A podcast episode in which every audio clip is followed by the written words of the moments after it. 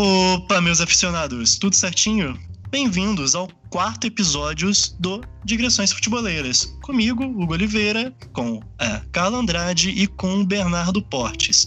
Hoje a gente separou um tema especial pro primeiro bloco. A gente vai fazer o primeiro bloco inteiro sobre algo que traz muito romance, muita, muita nostalgia, muito afeto dos torcedores, que é o caso dos jogadores de uma só camisa.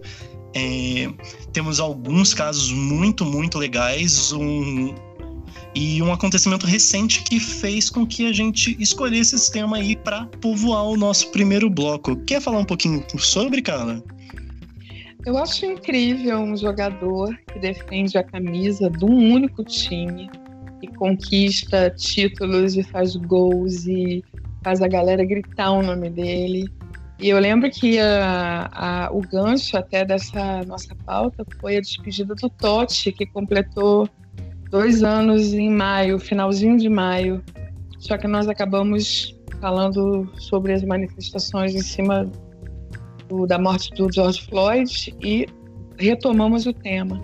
Acho lindo, acho lindo, acho uma prova de amor de um jogador e amor à camisa, não ao salário que ele veste, que ele ganha, né? Inclusive o Totti dispensou uma proposta milionária do Real Madrid para manter a camisa do Roma, da Roma. Então é é lindo, é prova de amor. E o futebol está precisando disso, de provas de amor. É, e, o, e assim, é muito bacana também o caso do Totti em específico por ser um jogador de ataque. A gente separou, quer dizer, uhum. grande parte. A Carla separou uma baita lista de jogadores que vestiram uma só camisa. E uma das coisas que, repassando, tipo, vendo aqui agora, e me chama atenção, a maioria deles são defensores, né? Tirando um ou outro, a gente vai chegar lá, mas a grande Sim. maioria é de defensores. E o Totti era aquele meio atacante clássico clássico que trazia Sim. fantasia para as arquibancadas, e isso traz um romance totalmente diferenciado. É, foram 25 anos vestindo a camisa da Roma. Ele fez 786 jogos, 307 gols. Capitão. Eu lembro da despedida dele, tô arrepiada aqui só de pensar. Ele chorou quando ele leu a carta. O estádio estava lotado, abarrotado de torcedores com bandeiras com a imagem dele, o Mizarrão chorando, é, o time chorou, o técnico chorou, o repórter chorou. Foi muito emocionante. E ele sempre disse que ele amava tanto aquela camisa que ele não precisava vestir uma outra, que ele já estava feliz ali, no lugar que ele estava. Então, o Totti é um grande exemplo de, de, de atacante que defendeu com muita dignidade, com muito talento a camisa de uma das maiores equipes italianas do futebol.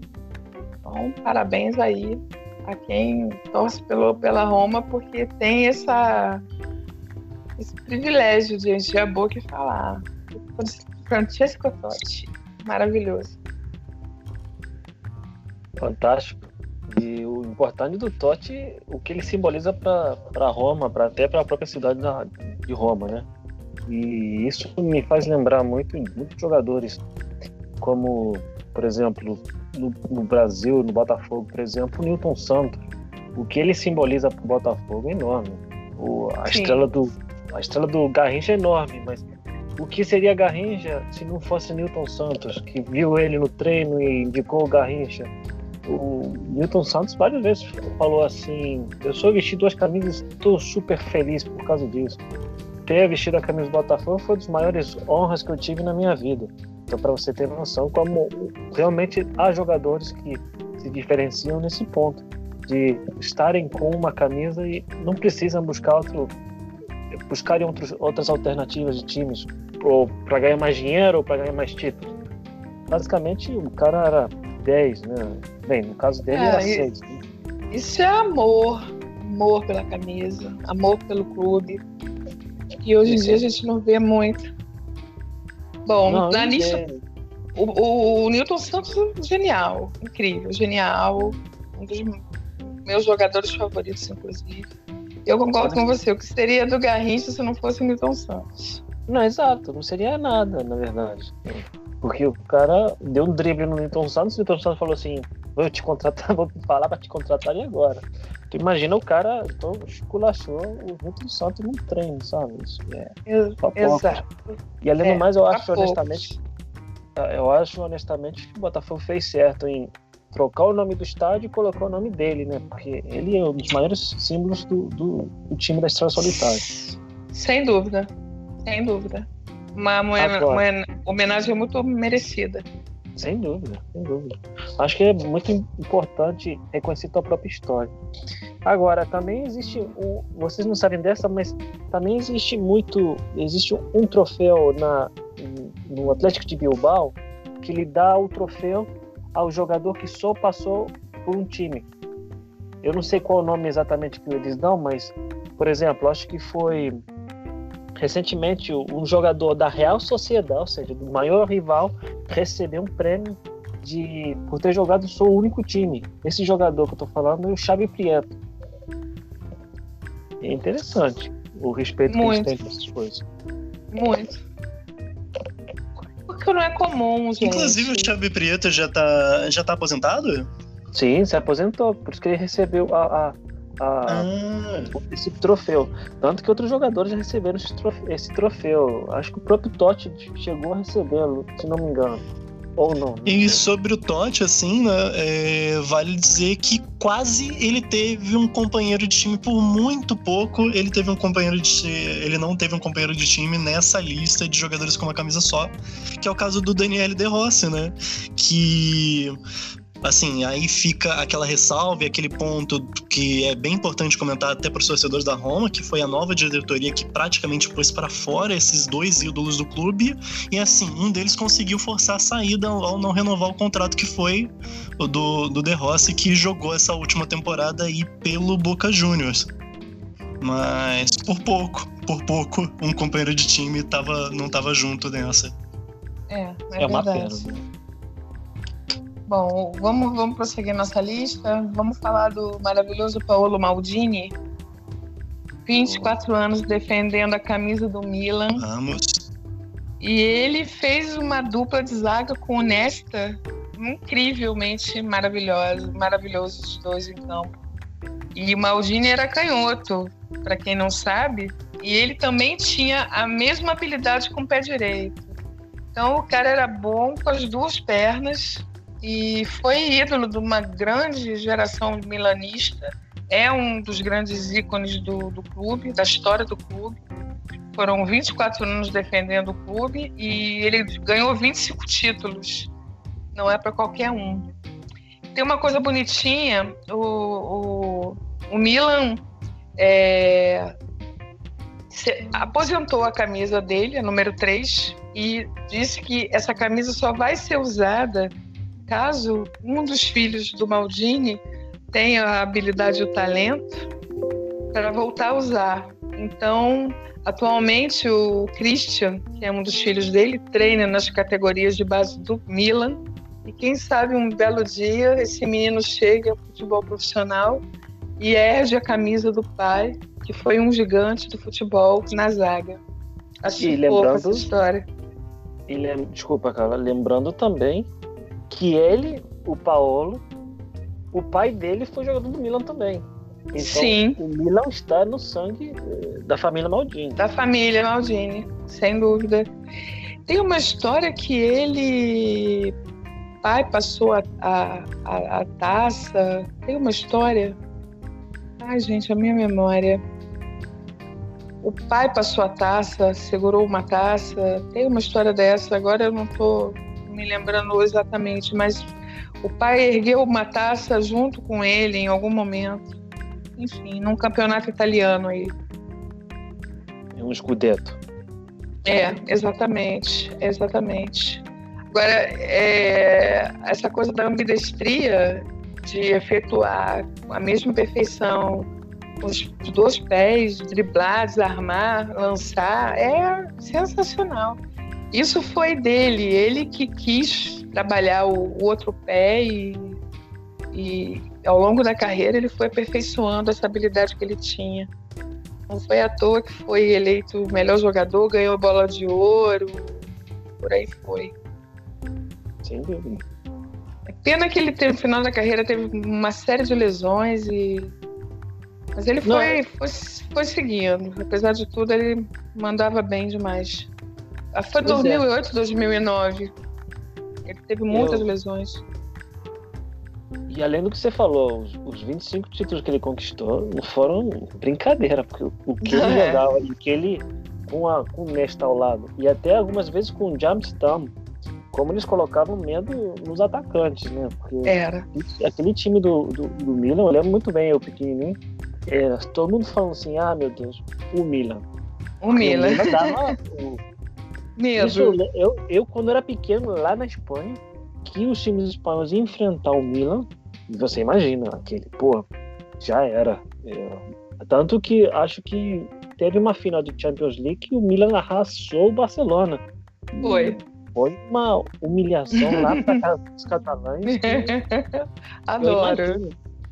Ah, imagino até hoje. Por mim tá ótimo, porque honestamente, porque não está me ouvindo agora, vamos saber, eu não sou nada colher, então para mim, colher merengues não me importam muito, então tô falando isso. Mas, tá. é, Carla, você sabe também, você tem no, o nome também de um jogador específico do Reino Unido, né? Que fez. Sim. É, Estamos falando do, do Giggs, né? Que foi é, ídolo do Manchester City e jogou pelo Manchester. Não, Manchester sempre. City não, United, United. Você falou Manchester City. Isso, aí, gente, desculpa. Olha a, briga que, olha a briga que eu vou arrumar entre os, os, os meus os ouvintes. Pois é, isso dá, isso dá briga séria, briga séria. E o engraçado é que ele era galês, né, Bernardo? Exato. E, e ele foi para Inglaterra cedo, mas ele jogou na base do City, sabia? Não sabia, não. É, ele jogou dois anos na base do City. Eu acho que foi por isso que eu fiz a confusão. E foi em 87 que ele ingressou no United e ele ficou por duas décadas no United. E que é. muita bola, hein? É, aquele time que eles chamavam de Red Devils. É. É, ele é, lembra? Então, Lembro. ele trabalhou, ele, ele foi auxiliar do Vangal também. Ah, e eu é acho que atual, é, ele foi auxiliar do Vangal e mas ele não assim não se deu muito bem ali com aquilo, mas ele hoje está comandando a seleção galesa. Todo sucesso para ele, porque Gales. Exatamente. Nunca vi Gales numa, numa Copa do Mundo. Acho que vai então, ser difícil. Tá mais é. com esse com o Bale, já tá ficando velho, não poder ir para a Copa do Mundo. É como o Ibrahimovic, que não conseguiu para a Copa do Mundo com a Suécia. É uma pena, mas. É. Você fica falando mal aí de Gales, mas tá ignorando a campanha da Eurocopa da agora de 2016, cara. Ah, é? Ah, sim. Mas, pô, mas Eurocopa, né? Eurocopa também. A Rússia chegou e dava medo nas duas últimas Eurocopas que a Espanha veio, que veio ganhar. A Rússia, a Rússia, a Rússia goleava todo mundo e pá, era eliminado. Então, a Gales fez uma boa campanha, parabéns para a Gales. Assim. Agora, eu, o Gui... Não gostei desse, desse desprezo aí, não. Olha, mora do meu lado.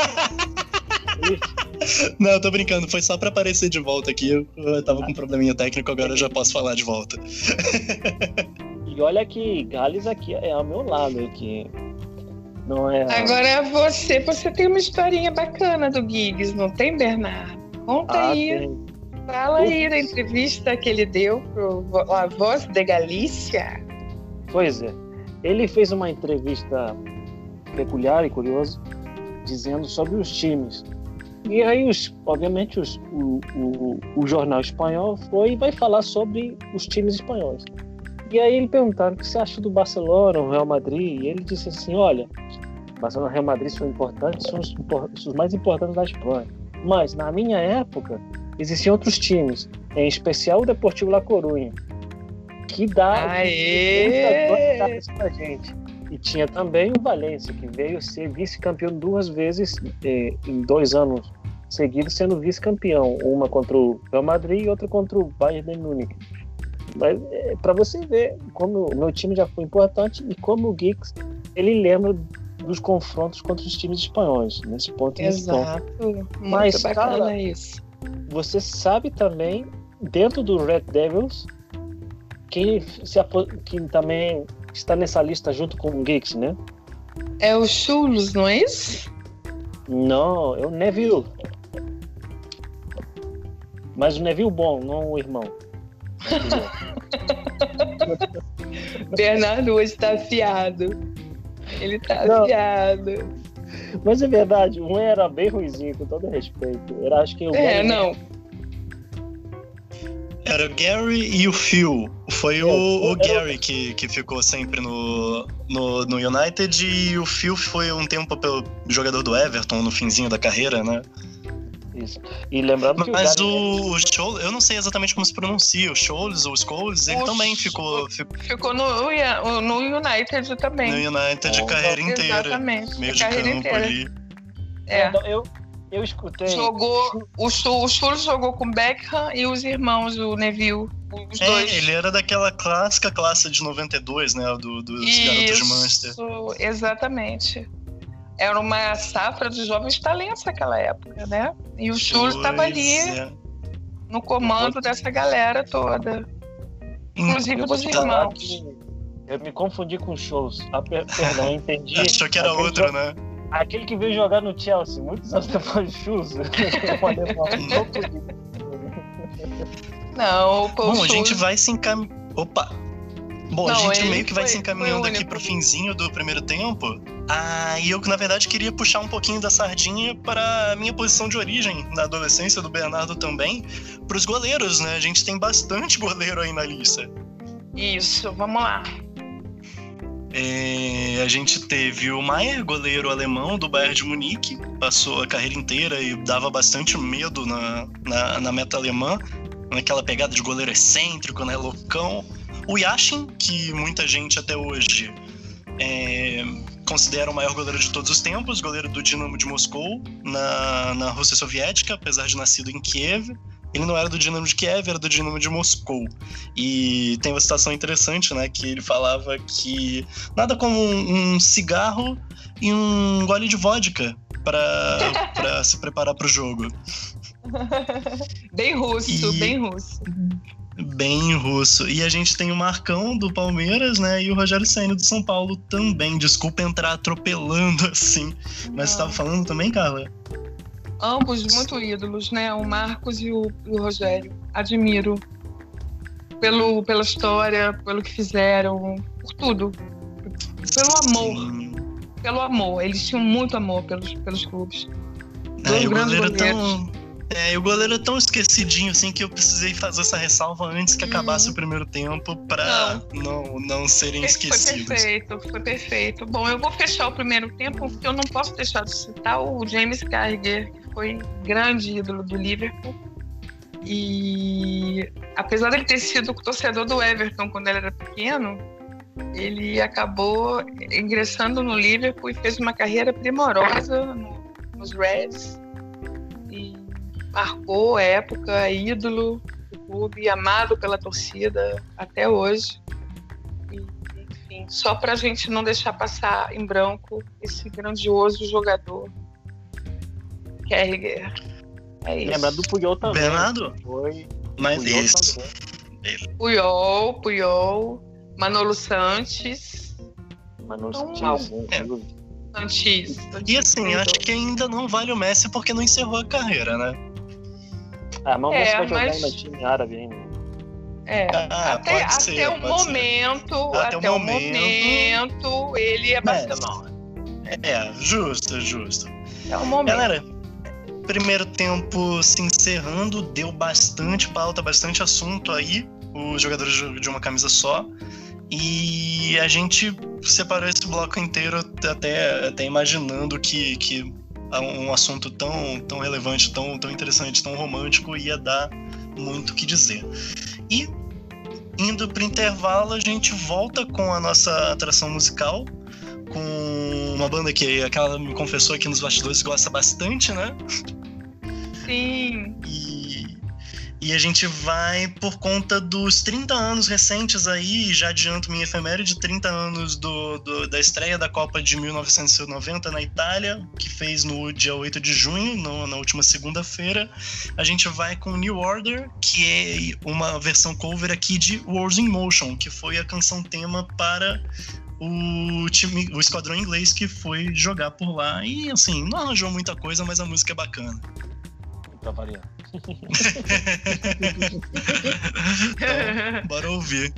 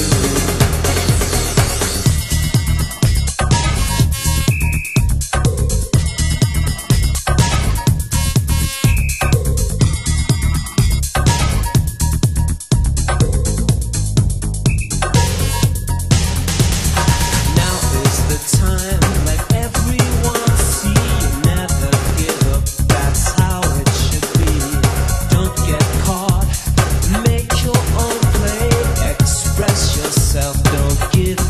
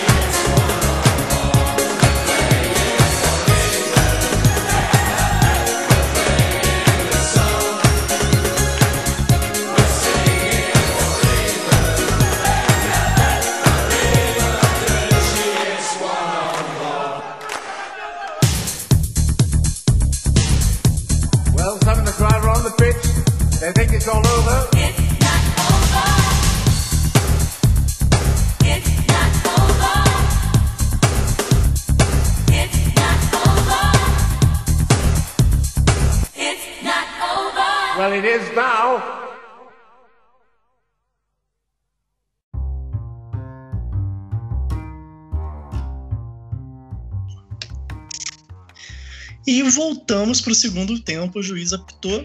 Vamos já fazer a bola rolar com um assunto que eu gosto muito. Eu gosto muito e tem alguém que entende demais aqui. A gente vai falar um pouquinho de futebol feminino. E aí eu não sei se eu passo a bola agora pro Bernardo ou pra Carla.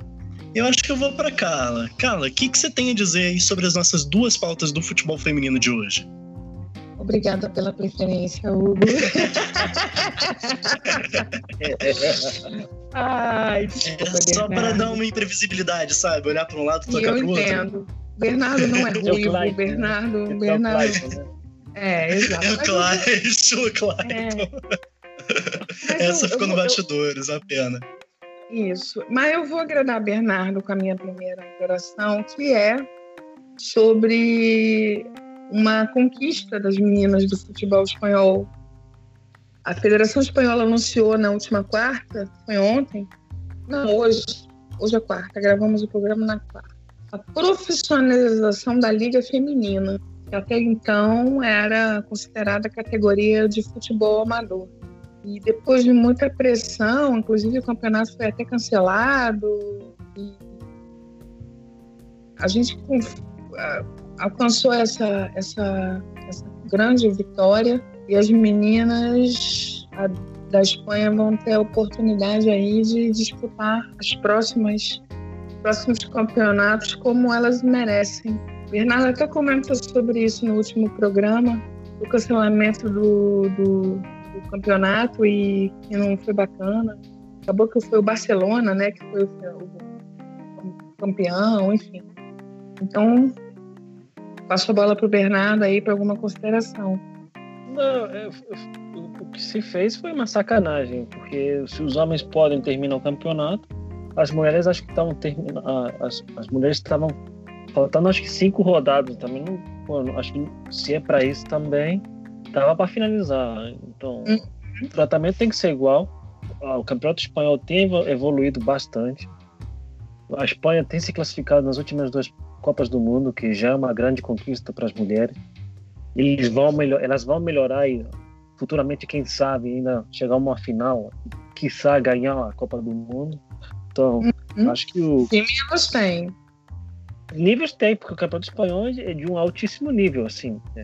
E a seleção espanhola, que disputou a, a última Copa do Mundo, sensacional. Uma grande Ah, seleção. mas Eu- a Copa, a Copa do, nessa Copa do Mundo feminino que a Espanha foi eliminada pelo, a, pela atual campeã Estados Unidos, Sim. só os Estados Unidos conseguiu ganhar porque Exatamente. o VAR, coloca entre aspas aí, o VAR deu uma forçada pro Barcelona, pro Barcelona, pro, pro Estados Unidos levar o, o jogo, porque senão a Espanha poderia ter ganhado o jogo, o Carlos. Olha, eu discordo de você. Eu acho que apesar do VAR poder ter ajudado de alguma forma, a seleção americana ainda é a melhor do mundo. Em É, dúvida mas é uma zebra, sabe? É, você, você gosta disso. Mas, enfim, a seleção da Espanha jogou com muita honra, com muita, com muita categoria o jogo. Mas os americanos ainda são imbatíveis. Ah, sem São- dúvida. As suecas também são São. muito difíceis de vencer. Sim, sim, sim. Mas é uma seleção muito boa, La Roja. Sim, Então, roja. Ah, é isso. Eu tenho uma outra notinha aqui. E a Ah, é bacana, porque acabou falando de Copa do Mundo, acaba encaixando legal, né? essa notinha que eu vou exatamente. A candidatura conjunta da Austrália e da Nova Zelândia para sediar a Copa do Mundo Feminina em 2023 parece que está bastante adiantada e parece que a FIFA vai acabar aceitando, porque o Brasil desistiu da candidatura, finalmente, e parece que o Japão e a Colômbia também estão meio além do que a FIFA considera igual necessário para abrigar uma competição desse porte. Então, ao que tudo indica, parece que teremos uma Copa na Austrália e na Nova Zelândia. Eu achei bacana demais. O que Ah, reforça muito ideia- o futebol na- nas ilhas, ô Carla. Exatamente. Porque tradicionalmente essas duas ilhas, apesar da, da Austrália ter mais força assim, no futebol masculino no futebol, Masculino. as- Uhum. apesar disso, o, o que é a- o que domina nessas, nessas duas ilhas, basicamente o rugby e o cricket. Então, o futebol indo para lá melhora a imagem do futebol e poderá chegar lá. Agora- Impulsiona, impulsiona muito o esporte no- nas ilhas. E além de, de eu de eu considerar lugares bem bonitos e vai poder fazer uma festa bacana, eles têm uma, uma energia positiva boa. Creio Ah, que vai, tudo, tudo vai agregar essa, essa questão toda. Vamos seguir, Bernardo. Sim, é- vamos voltar para a Espanha. Voltamos para a Vamos, Espanha. que você vamos acha? voltar para a Espanha. Vamos voltar para a Espanha. Liga lá. Agora, infelizmente, teremos que sair do, da área feminina e voltar para o masculino, infelizmente, porque hoje teve, hoje, quarta-feira, dia 10, teve a volta do Campeonato Espanhol, mas da segunda divisão. Um jogo que foi paralisado porque o eh, teve algum problema extra-campo entre o Rádio Vallecano, o time mais legal de Madrid, contra Aham. o Albacete. Vitória do time de Vallecas, que é da zona de Rádio Vallecano, por 1 a 0, Luiz de Advícola, Luiz Advícola, uma pronunciação horrível. Isso mostra que o Campeonato Espanhol pode dar certo, veremos, espero que o Deportivo se recupere, obviamente. Sim. E também, Carla, que tal irmos para o México? Olá. Vamos lá. O que, que você tem a contar sobre os, os mexicanos? Bueno, los mexicanos, arriba, Arriba? novidades no campeonato mexicano ano que tem, pra temporada que vem. O Monarcas Morelia, aquele que você já jogou alguma vez no FIFA ou no PES, está Sim. se transferindo para Sinaloa. Fica tranquilo, não vai para o cartel de Sinaloa, senão para uma cidade de Mazatlán. Mazatlán Futebol Clube vai ser o, o que vai herdar o Monarcas Morelia. E a curiosidade, Carla, Hugo, Diga. que o time do Monarcas Morelia, quando estava lá em Morelia, ele colocava mais gente no estádio do Morelia que o próprio Cruz Azul. Quem não sabe, o Cruz Azul é a terceira força do Campeonato Mexicano. Exatamente. Um time bacana, Bernardo. Sem dúvida. Eu sou Cruz Azul no, no México. Camisa bonita também.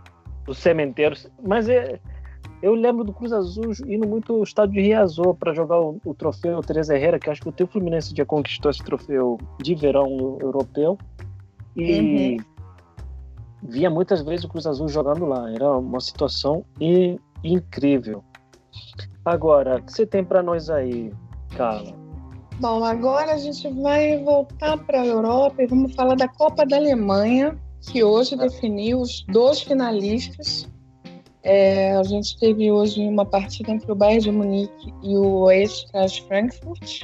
O Bayern venceu por 2 a, a 1. É, foram gols. O segundo foi do Lewandowski e o primeiro foi do Perisic. E a primeira semifinal foi entre o Leverkusen e o Saarbrücken, seria, seria isso? Tá, É um time- É, acho que. Isso. Time Eu de quarta alemão, tá divisão. adiantado. Sou alemão, tá É. super adiantado. Então, o, esse time é um time de quarta divisão, mas foi estraçalhado pelo Bayer Leverkusen. Foram três gols. O primeiro foi o Diaby que fez, aos 11 minutos do primeiro tempo. Depois foi o argentino Alário. E no segundo tempo, o Belarabe fechou, selou a classificação. Deixa Então a gente te- é, fechou o caixão. Teremos aí a final entre o Liver, Bayer Leverkusen com o Bayern de Munique. Não Lembrando tem data também- marcada ainda. Lembrando também que esse time do Salzburg, minha pronunciação é fantástica, ele é- não é um time profissional, se é da quarta divisão, não é um time profissional, é um time semi-profissional. Porque quando o Munique 1800 alguma coisa, o segundo time do Munique caiu para a terceira divisão, ele parou de ser profissional, cara. Foi virou, teve que virar semi-profissional, tanto que ele abriu a mão da Bayer, da hoje Bayern Arena da Bayern Arena, não, me confundi, da, Ali- da Allianz Arena, o estádio do Bayern de Munique? É, exatamente. Pois é, ele teve que abrir mão disso daí. O que você tem mais pra gente, Carla? Bom, é, lembra que nós comentamos sobre aquela coisa da volta do futebol carioca? Enfim, parece que ajeitou aí. Na última segunda, uma liminar suspendeu os decretos do governador, do Witzel e do Crivella, do prefeito, que tinham flexibilizado o isolamento social no Rio. Eu fiquei muito grata com isso. Então, assim, a partir de agora, o- foram suspensas o retorno de atividades desportivas de qualquer natureza e independente de ter ou não público. Então, quem descumprir a determinação pode pagar uma multa de 50 mil reais. Então, parece que agora os clubes cariocas estão entendendo de uma vez por todas que é uma loucura voltar no meio dessa pandemia. Nós não temos o Não, que é reclamar porque ah, o Hugo voltou, Hugo. voltei, voltei. Voltou, Parou o barulhinho Hugo. por aqui. Não, isso é legal também porque assim, é, concilia com um vídeo que tá bem famoso no, no, no Twitter e no Instagram do Casagrande conversando, conversando não, dando uma comida forte no presidente do Flamengo em relação à irresponsabilidade dele de Uhum. ficar à frente desse movimento de retornar ao futebol quando ainda não há segurança suficiente para isso. É, e assim, foi muito didática a fala do Casagrande explicando que nem todo clube é o Flamengo. Ele não tá pensando na situação de mesmo de outros grandes, de Vasco, de Fluminense, de Botafogo, ao arriscar as equipes, os atletas e não só eles, né? Toda a equipe técnica e toda a equipe que tá por trás. Então foi uma fala bem legal do Casão, pedindo pra galera ficar em casa. Sim, Lembrando também eu- que, que a Secom mandou uma, uma nota falando que era arriscado jogar. E o Flamengo ainda, ainda criticou a, a, a nota. né? A Secom. Exato. Vocês têm noção. Bom, máximo orgulho do meu Fluminense está contra isso desde o começo. A posição do Fluminense é muito clara desde o início. E eu duvido que meus jogadores voltem a treinar sem que os órgãos de saúde deliberem e considerem realmente seguro. É por aí. Já o Botafogo fez os, fez os testes de Covid e hoje os jogadores. Ah, isso foi exatamente. Então, vamos fazer essas coisas, vamos cuidar dos nossos jogadores, das nossas equipes técnicas, vamos botar em campo quando realmente puder, gente. E outra, se não, não tiver condição de, ser, de ter campeonato esse ano, só lamento, ano que vem tá aí. E o Flamengo também quer definir o Carioca em campo, porque ele sabe que se não for no campo, Fluminense leva o campeonato por ponto na frente. Então, aí que acabe tem o uma questão- É, já por mim podia acabar hoje para eu já comemorar o título de campeã carioca. Tomara. Sim, sim. Então, agora vamos falar de futebol americano?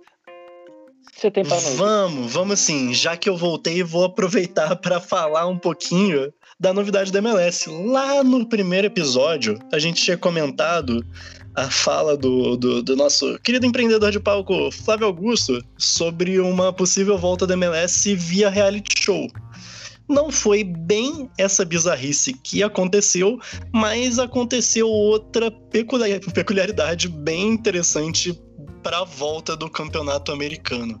É, ele está confirmado é, e os 26 times vão começar a temporada, já que a MLS não segue calendário europeu, então é jogada, se eu não me engano, entre março e novembro, assim, do ano passado pelo menos foi mais ou menos por aí. Só que para adiantar e para fazer um negócio emocionante, não sei qual é a ideia, a MLS vai voltar num torneio estilo Copa do Mundo na Disney. Então vai É. jogar todo mundo em Orlando ao mesmo tempo com a volta lá com o Mickey, com o, com o Donald e tal. E se a galera. re- Com o Pateta. E se a galera reclamou do Flamengo ganhando a Copa Disney, agora tem uma Copa Disney de verdade aí. Exato. Eu tenho meio trauma dessa Copa Disney. Eu só lembro Ronaldinho, o Ronaldinho Gaúcho ao lado do Pateta Ronald- naquela, é, naquela situação que o Fluminense foi fazer o torneio lá, pagar esse mico. Enfim, perdoável. Pô, grande Oi? Copa Mickey. Um grau Ah, Copa, Copa Mickey. Foi Copa Mickey. É, não, a gente, tá, a gente tá zoando, né? Mas Tá assim, a zoando. foto Não, tem é um torneio de te- pré-temporada. Ninguém lembra o nome, vai. É, Você lembra? é Florida Cup. Ah, viu? Isso que é É, bom. e a, a foto, a foto que não me sai da cabeça é Ronaldinho ao lado do Pateta. As fotos do Ronaldinho são sempre marcantes. O Ronaldinho com pombo, o Ronaldinho de, de ponte no meio dos médicos, o Ronaldinho na prisão paraguaia. Ronaldinho com a galera da prisão. Ele, ele é bom de foto, ele é bom de foto marcante. Ele é bom. Ele, ele E só não assim- foi bom no meu clube. Não, não, mas ali ele já tava querendo outra coisa no Rio, né? Desde o Flamengo. Bom, troca, é, assim, ainda falando um pouquinho do MLS e voltando um pouquinho do assunto da Covid, fica uma outra preocupação, porque existe um outro grande campeonato de esporte americano que está se planejando para voltar num molde desse de mata-mata e playoff no mesmo lugar, em Orlando, na Flórida. E assim, pela brincadeira, obviamente, na Disney. A NBA vai voltar é, ainda sem data marcada, ainda tá fazendo todo o planejamento, né?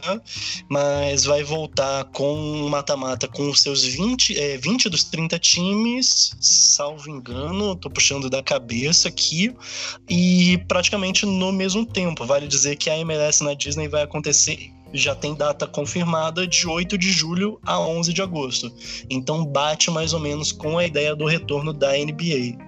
E aí fica mais uma preocupação de aglomeração no, no local, né? Infelizmente. Uma É, pena, eu, mas eu, acho, eu acho uma loucura ainda. Qualquer Eu tipo tô- de, ainda mais em países como o. Brasil, Estados Unidos, né? Que assim a curva ainda tá muito, muito, muito alta. Exatamente. Tem gente que foi surfar na praia, gente. Teve, teve, mas é, no Brasil e no mundo a galera tá muito responsável. Completamente. Mas aqui na Inglaterra, as pessoas, há duas semanas atrás, as pessoas estavam indo às praias. Você imagina então que a dista- distanciamento social, que isso? Para comer? É, exatamente. Tem que desenhar, talvez. Acho que seria bom, na verdade. A gente vai se encaminhando aí pro finalzinho. Já adianto que adiantei minha efeméride lá na hora de chamar a música, então não tem outra. E conto com vocês dois aí para falar as efemérides do dia. Vai você, Bernardo. Vamos pela, por alfabeto. Muito bem, então comecemos comigo. Hoje, em 1934, a final, o- na final do Mundial, na Copa do Mundo de 34, a Itália levava o título vencendo a Tchecoslováquia por 2 a 1 E a, o efeméride mais importante para mim é esse daqui. Em 1580, sim, esse você ouviu direito, Luiz Vaz de Camões. então, agradeço ao senhor porque você está falando português. Ou Salve não. Camões. É, é, ou não, enfim. Mas salve Camões, um grande, grande escritor, maravilhoso. Não, não, só, só pela implicância, só pela implicância. Ué, vou fazer Bom, Ah, e assim, vale a pena, né, o nosso salve pros terraplanistas. um abraço. E o que faz bastante sentido, já que a gente tá falando de futebol, e assim, ele é um dos caras que ajudou a entender aí que né, o mundo é uma bola. Exatamente. Mas a Terra é plana para alguns, então. Se Mas para vocês estão- alguns. Mas a sorte é que vocês não, não moram no hemisfério norte, mas enfim. Sim, sim, sim. Mas enfim, se para alguns 2 mais 2 é igual a 10, eu concordo, porque nada melhor do que ter paz de espírito. Não é isso? Bom, vou. Por aí, vou- por aí. É, por aí. Vamos lá. A minha efeméride também tem a ver com Copa do Mundo, mas é a das meninas. Em 9 de junho de 2019, a seleção brasileira venceu a Jamaica por 3 a 0 na Copa do Mundo da França, com um belíssimo hat-trick da Cristiane, que foi a primeira jogadora brasileira a conquistar esse feito, de marcar três gols numa só partida. E ela deu uma entrevista para o site da FIFA e ela, muito humilde, como sempre, ela disse que sempre pede às amigas, às meninas, que ponham a bola na caixa, porque ela vai poder fazer alguma coisa com ela. Então, a Cristiane contou com os passes de, da Andressa Alves, da Debinha e da Bia Zanerato. Então, salve Cristiane pelo seu hat-trick nessa data especial. Craque demais, craque demais. Exatamente. Salve.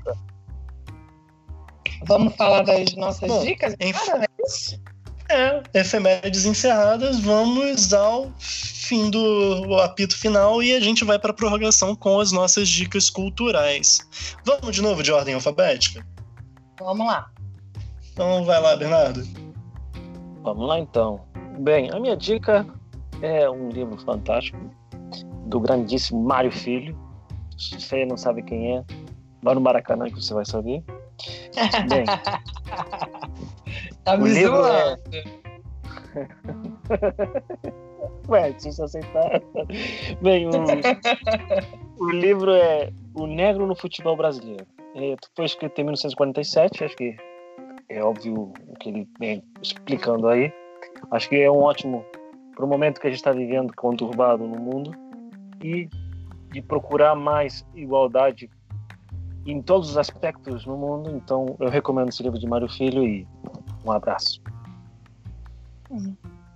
Já li esse livro, reitero e corroboro aí a dica do Bernardo. Belíssimo material, rico e quem lê vai tirar muita lição da- do que está escrito ali. Eu também vou de livro e uma homenagem que eu vou fazer ao maravilhoso Rivelino, que é a biografia que foi escrita pelo Maurício Noriega, desse monstro do futebol, já defendeu a camisa mais bonita do mundo, que é a do Fluminense, sem, re- sem implicância de ninguém agora, no momento, por favor. Afinal de contas, Rivelino inventou o elástico, gente. Então, aceitem, porque dói menos. O livro é maravilhoso e conta a história desse incrível, incrível, um Rivelino maravilhoso. Segue aí, Hugo. Eu vou fechar rapidinho aqui. Dessa vez eu que não vou de livro, vou quebrar o padrão. Vou com um artigo recente que eu li no The Athletic, é, falando do Zidane, explicando como o tempo do Zidane jogando pela Juventus, que foi o que definiu ele como treinador do Real Madrid, explicando um pouquinho da relação dele com Marcelo Lippi e como esse tempo dele no início da carreira é, foi essencial e é o que tem mais marca autoral de referência no trabalho dele como treinador. A matéria está no theathletic.co.uk, né? E eu não vou esbanjar o inglês para falar, não, mas é Zidane Stein playing for Juventus e três pontinhos, você jogando isso já acha. É, E- Zidane é outro mito. Sim, dúvida. sim. Jogava de amo isso, pra ficar no clichê, porque o clichê existe porque funciona, ele jogava de terno. Ele é um dos poucos que jogava de terno. Exatamente. Exatamente. Assina embaixo. É, encerramos o nosso quarto episódio aí do Digressões Futeboleiras e convoco vocês aí para um recadinho final. É, tem recadinho final aí, Carla, Bernardo? Bom, gratidão a todo mundo que está nos ouvindo. Gratidão à minha galera tricolor que acompanha. E fiquem em casa, por favor, e se cuidem. E até o nosso próximo Digressões. Um beijo grande. Um beijo, Carla. Bem, como eu reitero o que a Carla falou, fique em casa. Se você tem condições de ficar em casa, fique em casa. Se proteja, sua vida é principal. Para não contaminar as outras pessoas. Fique em casa. Queria agradecer novamente estar reunido com vocês dois e, e a você que está ouvindo. Bom dia, boa tarde, boa noite. Espero que você aproveite o programa. Curta, curta lá no Facebook Digressões Futeboleiras, no, no Instagram, perdão. Curta lá. Ah, isso que eu ia pedir para você fazer o jabazinho da nova conta. É, eu já lembrei. Hoje, hoje temos no Instagram Digressões Futeboleiras. Curte lá. Se não gostou, comenta lá que não gostou. E se gostou, comenta também. Curta lá. E um forte abraço, Hugo. Forte abraço, Carla. Adeus. Foi um prazerzão o papo com vocês e muito obrigado aí por mais uma semana de futebol e de, de, de, de um papo que acho que, que integra bastante. Valeu, galera.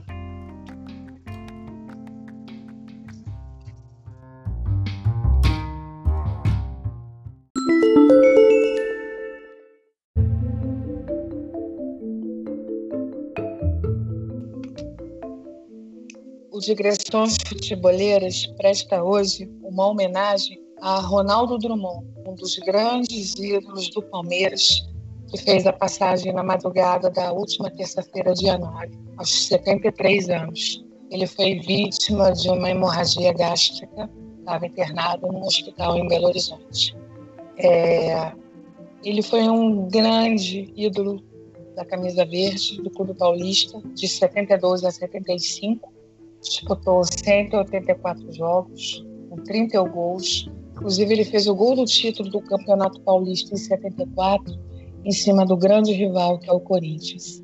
Conquistou dois brasileiros. Então, eu deixo aqui uma homenagem aos seus familiares, à torcida do Palmeiras, e que Deus o receba de braços abertos. E agora a gente vai fazer um minuto de silêncio em homenagem a esse craque que deu tantas alegrias dentro das quatro linhas.